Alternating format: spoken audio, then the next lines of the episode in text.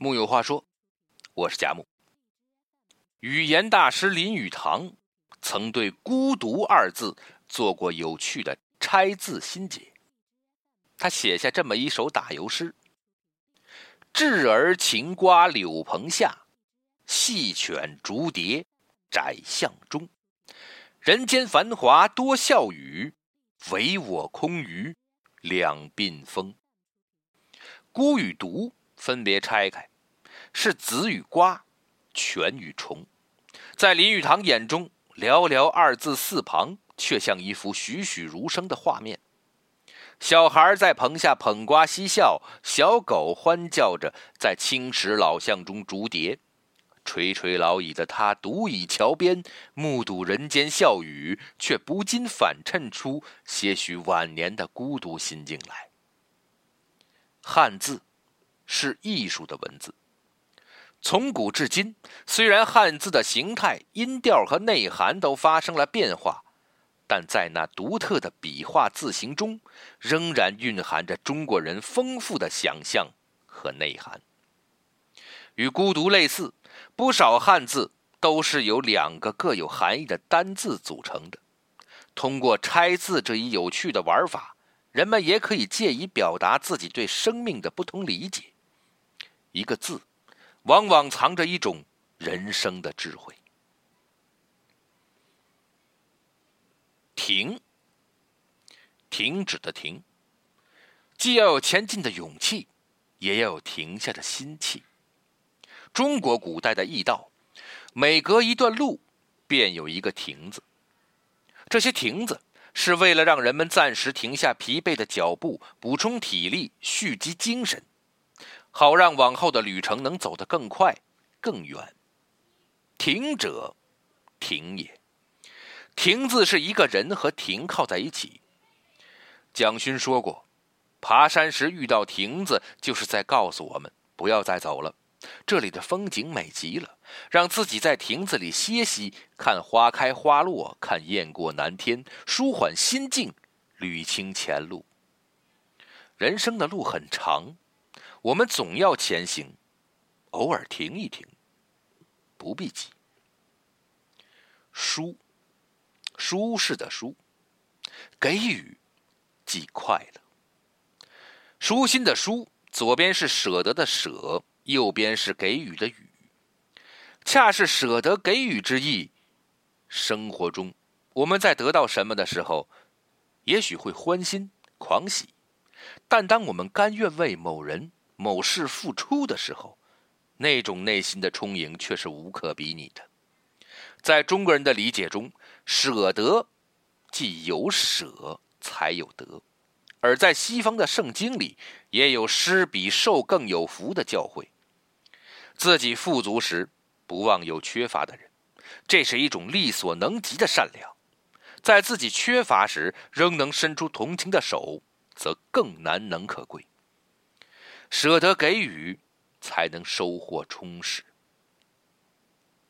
福，福气的福，知足是福。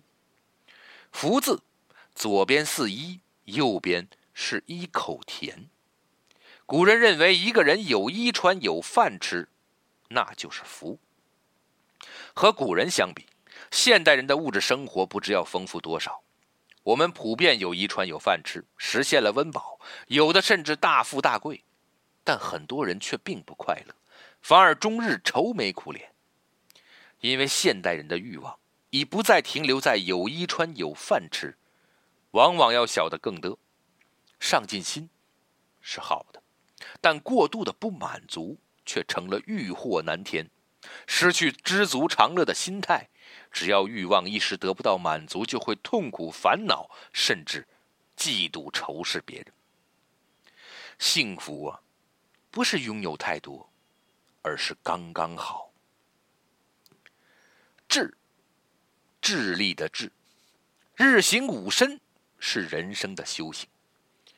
智字，上知下日，知又是诗与口的组合。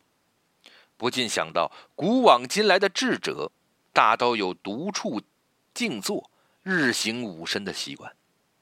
明代思想家袁了凡说：“日日知非，日日改过；一日不知非，即一日安于自是；一日无过可改，即一日无不可进。”一个人在某个领域中站得越高，眼界越宽，越会明白人外有人，天外有天。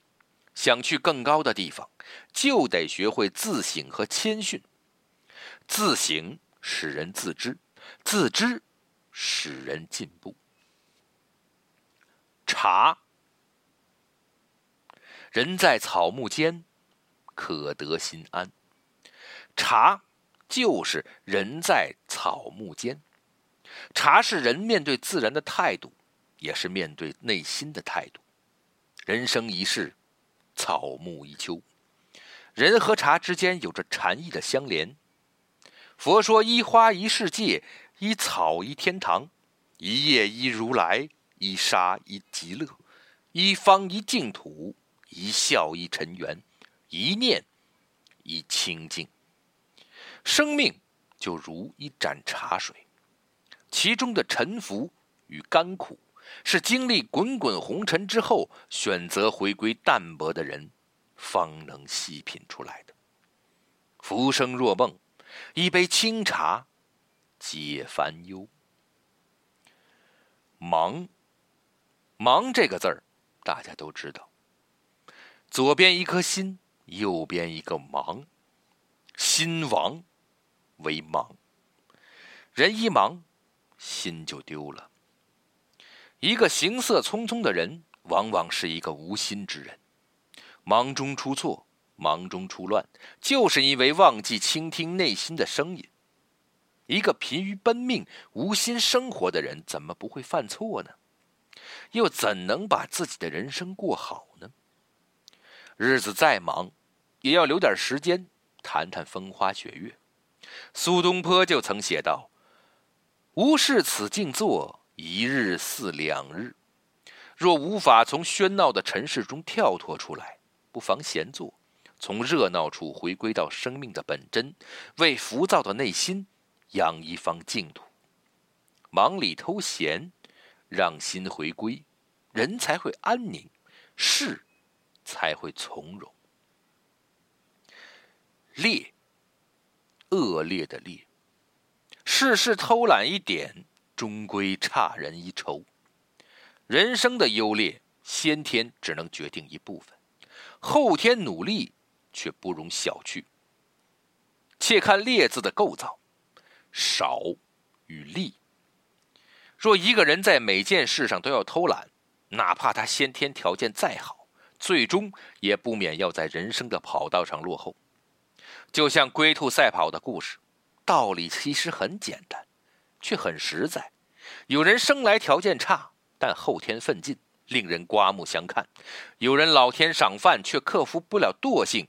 最终铩羽而归，一分耕耘一分收获，你的付出决定你人生的优劣。患，病患的患，心多不是好事。患字上面是一个串，下面是一个心，像一串的心，既是多心，患得患失。一种是贪得无厌。若一个人不能一心对待得失，这也想要，那也想要，怎能不心生忧虑呢？最终往往什么也做不成，什么也得不到。一种是害怕失去，尤其在感情上。古龙曾说：“你想得到的越急切，失去的可能就越大。”人一旦多心，就把感情搞得越来越复杂，离当初的单纯远了，所爱之人。也越来越远，我们都该学会慢慢放下，对人对事简简单单，一心一意。怕，恐惧是内心的空虚，怕字由心和白组成，内心一片空白，往往是一个人内心空虚、不自信的时候。无畏者，一是初生牛犊的无知，一是历经磨练的自知。方法无非是懂得不间断的学习和自省，以信念自勉，以仁爱充实心灵，拒绝无所事事，自欺欺人，如此内心便有了底气，自然不怕不惧，心有所期，无畏无惧。夸，自大终要吃大亏。夸字上面是个大，下面是个亏，可以这样理解：一个自大的人总要吃大亏。自信与自大不同，前者是气定神闲、不卑不亢，后者往往喜欢哗众取宠或掩饰自己的无知无能。世间当然不乏狂傲的天才，但多数人更需要看自己的本钱，认清自己的位置。随意的不自量力。终会在不断的膨胀和莽撞中遭受教训。从更大层面上说，一个民族也要避免虚假的自大。如梁思成说：“一个民族的自大和自卑，都源于对本民族历史文化的无知。只有了解自己的过去，才能站在客观的立场上，产生深层的民族自尊。自尊是正途，自大要吃亏。”有人说，一个汉字就是一部文化史，但在我眼中，一个汉字就如同我们的人生，它包含着中国人的处世哲学，是一束照亮我们生命的光。认得汉字，赏得风月，识得真言，悟得人生，是我们生而拥有的福分。